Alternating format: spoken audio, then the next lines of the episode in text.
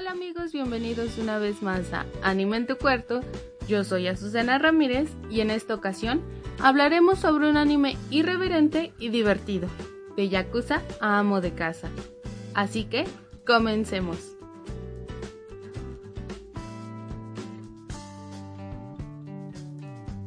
Tatsu o Tachan es un hombre intimidante. En su antigua vida se le conocía como el dragón inmortal el cual era parte de un grupo delictivo o yakuzas, y que ganó este apodo destruyendo en solo una noche a la banda rival completamente desarmado. Actualmente, Tachan es un amo de casa, completamente dedicado a los quehaceres del hogar. Además, es parte de la junta vecinal.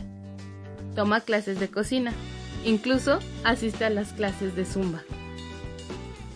Miku es una asalariada que trabaja casi todo el día en una empresa. Es una persona responsable con un trabajo estable. Pero en el fondo, es una gran fan de un anime y de toda su mercancía.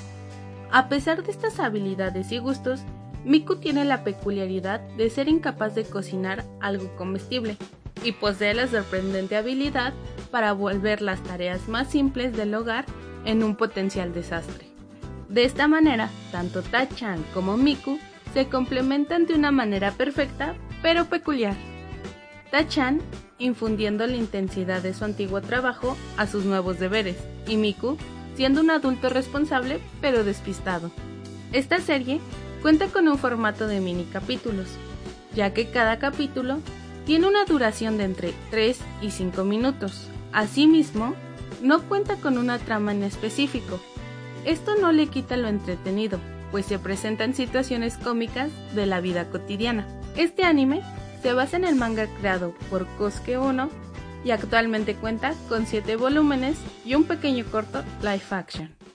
Como todo lo indica, esta obra es una comedia.